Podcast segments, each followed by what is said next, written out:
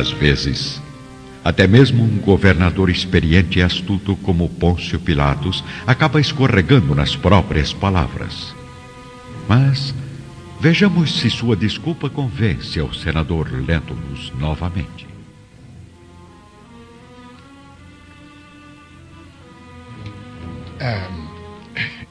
Quer dizer, eu vi sua esposa certa manhã, de longe, a observar pela janela do meu gabinete. Poder privilegiado tem os seus olhos, governador, que conseguem enxergar a palidez de alguém a dezenas de metros em meio a uma multidão de pessoas. Bem, senador, eu não quero detê-lo por mais tempo. Sinto que está com pressa, aflito em ver o que acontece com sua filha. Convém irmos depressa, senador. Sim. Até breve, governador. Voltaremos a nos encontrar ainda hoje e, mais uma vez, muito obrigado por tudo. Lembranças à senhora Lívia. Fico por aqui estimando as melhoras de sua pequena Flávia. No quarto de Plínio Severus, em Roma, a tensão aumenta com a ameaça feita à Agripa.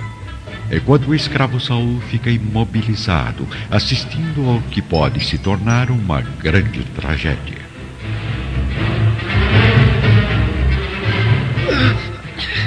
Acalme-se, Sr. Plínio. Senão eu vou ter que chamar o senador Severus. Fique quieto, escravo. Se chamar meu pai, quem vai ficar sem garganta é você. Está bem, Plínio. Eu nunca estive apaixonado por Flávia Lentulus. Agora me solta. Jura por tudo que lhe é mais sagrado? Sim. Eu juro por nosso pai e por nossa mãe. Largue já o seu irmão, Plínio. De volta à Palestina, Públio Lentulus já se encontra em seu palácio, observando a filhinha ao lado de Lívia. Eu não sei o que deu nela, Públio. Estava tão bem ontem à noite. Eu lhe disse, Lívia. Quantas vezes lhe falei para não sair em longas caminhadas ao sol com a pobre menina? Mas. Agora está vendo o resultado. Nossa filha ardendo em febre, exatamente na véspera da partida para Cafarnaum. Mas, meu marido, o sol estava até fazendo bem para ela. Ah, não é o que parece. Além disso, você sabe muito bem que ela precisa de uma dieta especial. E mesmo assim, inventou de levá-la ao banquete de Cláudia Pilatos. As uvas. As uvas do pomar. O governador Pilatos disse que são as mais doces da Palestina. Uvas? Pomar? Mas o que aconteceu nesse almoço, Lívia? Nada, meu marido, nada. Flavinha está com febre, dizendo coisas sem sentido. Eu espero que sim, Lívia. Pois, como você sabe, o doutor nos proibiu de dar uvas para nossa filha. Rezemos aos deuses, Públio. Esta febre há de diminuir. Ah, agora não adianta rezar. Se a menina foi mesmo ao pomar e se deliciou com as uvas, o efeito pode ser fatal. Uvas, uvas docinhas. Eu falei que estava satisfeita, mas ele insistiu tanto que eu acabei comendo mais algumas. Docinhas, as melhores da Palestina. Bom dia, sobrinho. Bom dia, meu tio. Bom dia, Lívia. Vejo que a sua filhinha não está nada bem. Obrigado por ter vindo, Sr. Sálvio. Ajude-nos a orar aos deuses. Nossa filha há de reagir e ficar boa novamente. Oremos sim, Lívia. Mas antes eu trouxe alguém que gostaria de mostrar à pequena Flávia. Quem sabe é este o remédio que a pobre menina está precisando. Aurélia, minha prima, você veio. Ao ver a prima, os olhinhos da enferma voltam a brilhar com a luz da disposição que possuía no dia anterior. Aurélia, contrariando todos os maus ensinamentos da mãe, se aproxima de Flávia, sorrindo ao notar a felicidade da prima.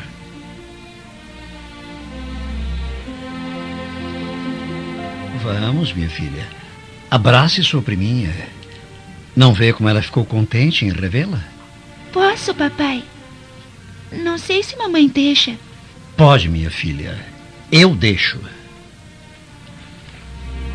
E as duas primas se abraçam, sorrindo, envolvidas pelos olhares surpresos e emocionados dos adultos, principalmente do senador Lentulus, que não crê no que está assistindo. Obrigado, meu tio. Nem sei o que dizer. Ora, não agradeça a mim, Públio. Agradeça a pequena Aurélia ao amor que ela ainda traz no coraçãozinho, mesmo com a mãe desumana que ela tem. Do palácio do senador Lentulus, vamos direto à residência romana da família Severus, onde Calpurnia chegou bem a tempo de impedir uma tragédia.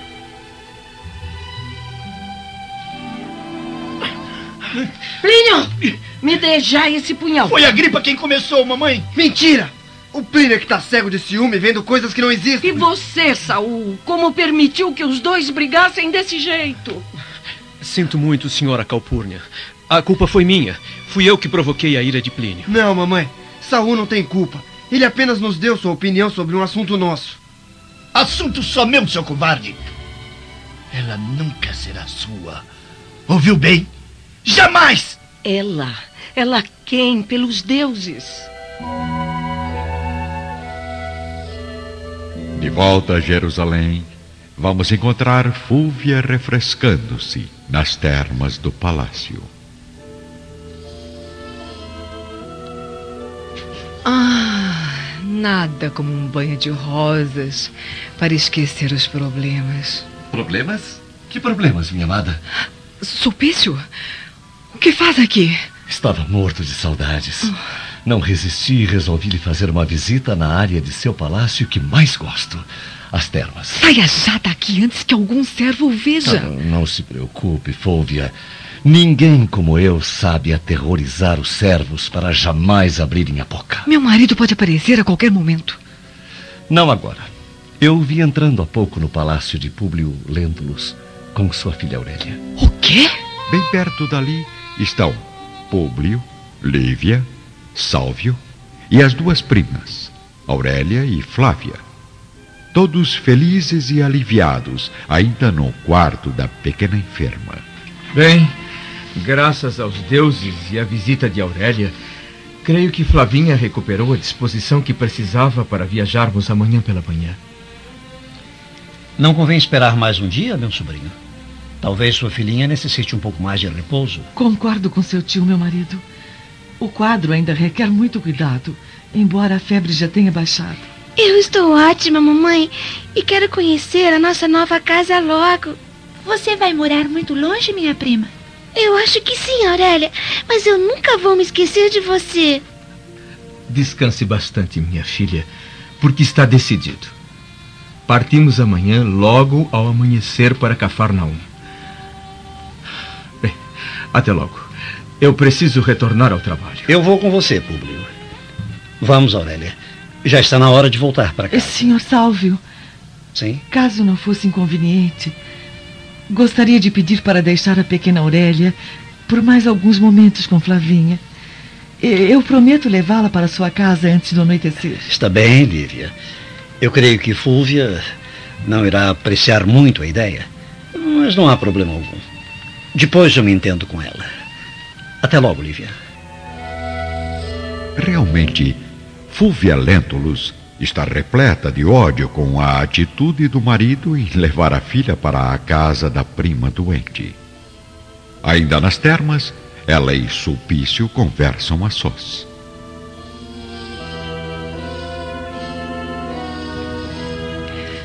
Como o Salvio foi capaz de fazer isso com nossa filha? Esqueça seu marido. Esqueça sua filha. Eu agora a quero só para mim, por inteiro, de corpo e alma. Sulpício, pare com isso. Ah, não, não. Aqui em minha casa não. Pare. Ai, você está me deixando. E por incrível que pareça, a forte e inatingível Fúvia acaba não resistindo ao ataque de Sulpício Tarquínios, entregando-se aos braços fortes do guardião romano. Bem longe da intimidade adúltera de Fúvia, vamos até o palácio romano dos Severos, encontrar Calpurnia, Plínio, Agripa e o escravo Saul. Flávia Lentulus, mamãe. Plínio ficou fora de si ao suspeitar que estou interessado na filha do senador Públio. A culpa foi minha. Eu mereço ser punido, senhora Calpurnia. Mas Flavinha é apenas uma pobre criatura doente. Ela vai ficar curada. E vai ser minha. Só minha. Não alimente ilusões assim no seu coração, Plínio. Você também ainda é um menino. Tem muita vida pela frente. Quem foi o atrevido que escreveu uma carta ao senador Lentulus sem o meu conhecimento? Papai.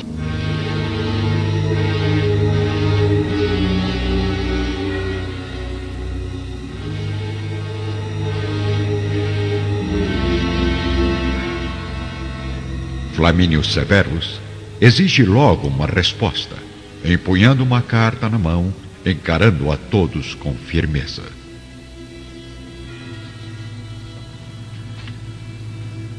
Carta ao senador Lentulus? Eu não entendo, meu marido. Tenho aqui uma mensagem de meu amigo Públio, respondendo a uma carta secreta que lhe foi enviada. Eu quero saber quem está por trás disso. Fui eu, meu pai. Eu escrevi ao senador Lentulus. E nem preciso refletir muito para descobrir quem levou a mensagem até o porto. Sim, fui eu. Fui eu, senador Severus. Me desculpe. Apenas cumpri ordens. Você, Agripa, o que fez? Eu? Eu não fiz nada, meu pai. Juro. Pois bem, tenho aqui a resposta de Públio Lentulus. Caro amigo e irmão Flamínio Severus, foi com grande surpresa e orgulho que recebi a proposta de Plínio pedindo para que, para daqui a alguns anos, a mão de minha filha. Tenho consciência que Plínio ainda é uma criança, mas já esboça a coragem e a determinação de um homem de caráter. Por isso, deixo desejar bem clara a minha aprovação ao pedido de casamento, estreitando ainda mais os nossos laços de amizade e afeto. Conto com os deuses para a recuperação completa de minha pequena Flávia, a fim de que se torne uma mulher sadia e digna de receber Plínios Severos como futuro marido e pai de meus netos. Lembranças a todos, senador Públio Lentulus. Eu não acredito. O senador aceitou? Parabéns, meu filho. É assim que um homem deve agir. Levar seu objetivo até o fim, desde que seja algo honesto e sadio. Então, não está zangado comigo, meu pai? é claro que não, filho. Por que estaria zangado com um filho que é exemplo de determinação e força de vontade? Hum? Senador Severus, eu estou pronto para receber toda e qualquer punição. Acalme-se, Saul. Você foi tão corajoso quanto Plínio. Jamais eu vou castigá-lo por isso. E você, Agripa? Não pensa em enviar nenhuma mensagem a algum futuro sogro de renome? É, por enquanto não, mãe. Haja como seu irmão, Agripa, e conseguirá tudo na vida. Não tenha medo de lutar por seus sonhos. Caso contrário, ficará sempre em segundo plano. Bem, precisamos festejar este acontecimento. Servos, tragam o melhor vinho. Plínio comemora com o pai e a mãe o êxito de seu plano, enquanto Agripa não consegue esconder a amargura que invade o coração. Seus olhos produzem lágrimas secas e desesperançosas. Seus pensamentos viajam ao futuro e retornam ao presente entristecidos, convictos de que o sonho de se casar com Flávia Lentulus será uma felicidade real apenas para o irmão Plínio. O escravo Saul, porém, na sensibilidade de sua alma experiente em sofrer decepções, é o único a notar a expressão triste do pobre Agripa, que se retira do quarto, deixando a festa para o irmão vencedor.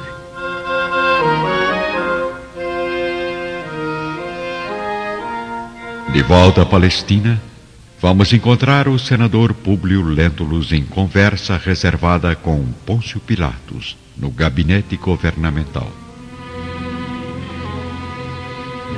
Inacreditável, senador. Como a simples chegada da prima fez sua filha melhorar tão rapidamente. Ah, coisas que só os deuses explicam, governador.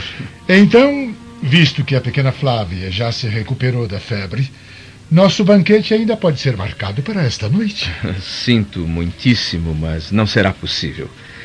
Partiremos amanhã bem cedo para Cafarnaum. Oh, é uma pena que as circunstâncias o conduzam para Cafarnaum. Quando esperava ter o prazer de acomodar sua família em minha residência de Nazaré. Mas prometo ao senador que em breve irei a Galileia e não faltará oportunidade para nos reencontrarmos. Sem dúvida, governador. E mais uma vez agradeço-lhe pela atenção. Lembranças à senhora Cláudia. Nos veremos em breve. Uh, senador, só mais um minuto, por favor. Enquanto isso, Sulpício Tarquínios está saindo cautelosamente do palácio de Fúvia, quando, ao contornar o muro da porta dos fundos, se defronta cara a cara com Salvio Lentulus.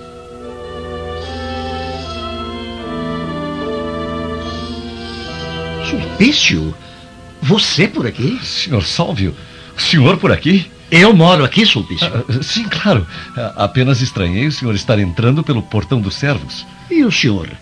Por que está saindo pelo portão dos servos? Ah, como sabe, estou disposto a ajudá-lo a descobrir se realmente sua esposa o trai. Por isso preciso conhecer a fundo todas as dependências do palácio. Fale baixo, Sulpício. E então? Descobriu alguma coisa? Nada de muito concreto, senhor. Apenas tenho um conselho. Sim. Prepare-se, pois sua esposa ficou furiosa ao saber que levou sua filha até a casa do senador Públio Lentulus. Mas como ela soube disso? Por acaso, o senhor conversou com Fúvia? Retornando ao gabinete governamental. Ah, senador, na qualidade de amigo sincero, não posso deixar o senhor partir com sua família, à mercê do destino, apenas na companhia de escravos e servos de confiança. Mas por que, governador? Tenho notícias de que a estrada é tranquila e segura, vigiada em quase toda a extensão pela guarda oficial. Mesmo assim, todo cuidado é pouco. Lembre-se do incidente com o ladrão judeu no dia de sua chegada, senador. Por esse motivo, acabo de designar Sulpício, homem de total confiança, para comandar os serviços de segurança durante sua viagem a Cafarnaum. Além dele, mais um oficial e alguns centuriões partirão com o senhor, permanecendo inteiramente às suas ordens. Muito grato, governador. Ah, agora vou indo. Ainda preciso reunir alguns documentos. Ah, até breve e muito obrigado. Até breve, senador. Lembranças à sua incomparável esposa. Ainda no portão do palácio, Sálvio e Sulpício conversam intimamente.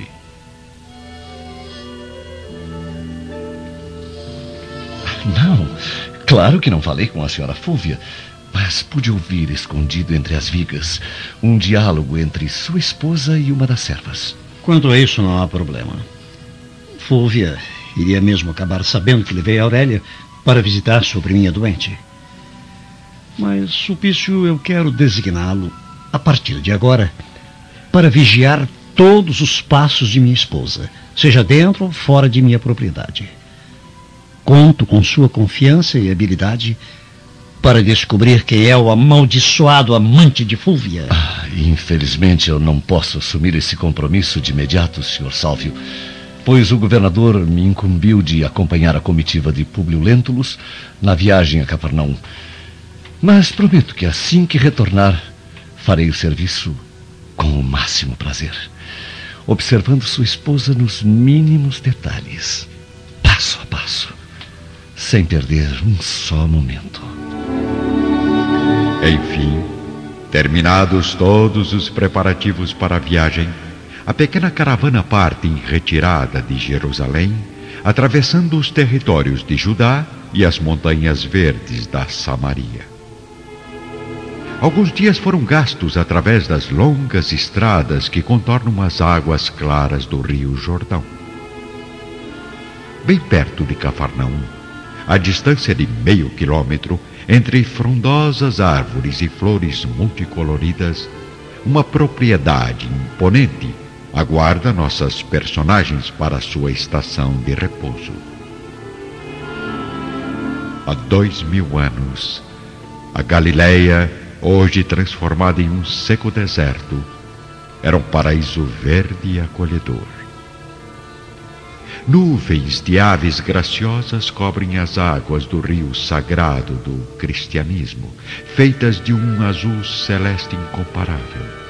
A vegetação maravilhosa proporcionava um ar puro e suave, amenizando o calor da região com uma brisa perfumada pela Mãe Natureza. Públio e Lívia sentem uma onda de vida nova, porém o mesmo não acontece à pequena Flávia. Seu estado geral piora radicalmente contra todas as previsões. Trinta dias se passam em Cafarnaum. Um mês de sofrimento, dor e decepção. Agravam-se cada vez mais as feridas que cobrem o corpo magro e frágil da pobre criança. A menina não consegue mais sequer se levantar do leito. A angústia do senador Lentulus parece ter chegado ao limite, pois Públio já recorreu a todos os meios para melhorar as condições da filha doente. Porém, dia após dia, cada vez mais em contato com o povo de Cafarnaum, já não é mais desconhecida a fama das obras e das pregações de Jesus. Vamos encontrar o casal Lentulus neste momento, a sós, na varanda da nova residência. Pelos deuses, meu marido, solicite ao profeta alguma coisa que possa curar nossa filhinha. Eu, eu, eu sinto no fundo do coração que esta é a única maneira de livrá-la desse martírio. Você não posso fazer isso, Lívia. Seria humilhante para minha posição política e social. Uma tarde, porém, o sofrimento da pequena filha parece atingir o auge. Novas úlceras surgem na epiderme da pobre menina, que já não tem mais forças para reagir. Públio e Lívia perdem as esperanças e aguardam um fim próximo. No mesmo dia após o jantar, a sensibilidade paterna do senador Lentulus fala mais alto e conversando a sós com Sulpício Tarquínios, desabafa em lágrimas de homem vencido e pai desesperado.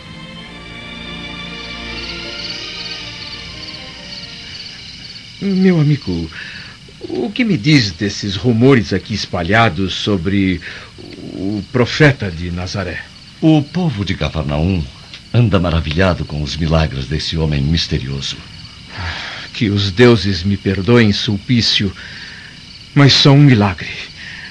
Um grande milagre será capaz de salvar minha filhinha da morte. Deseja conhecer o profeta, senador? Publio Lentulus, homem fiel aos princípios da tradição e da política, sente agora no coração a dor de estar quase perdendo uma filha. Será que mesmo assim ele irá desprezar a possibilidade de encontrar em Jesus o milagre que tanto deseja?